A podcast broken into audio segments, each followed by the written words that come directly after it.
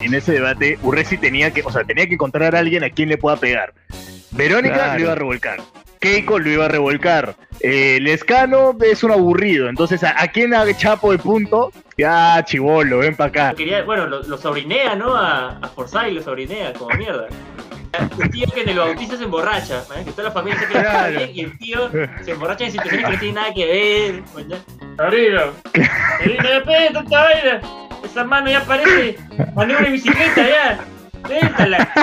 Ese tío, tío. Pero cómo no, también si mi compadre Forsyth estaba ahí, pero haciendo la de mi pobre angelito por momentos, ¿no? ¡Ah! Yo, por ejemplo, yo siempre reniego con esta vaina, ¿eh? siempre reniego con la idea de decir, pucha, son unos payasos. Por ejemplo, mucha gente dice, oh, el debate fue un circo.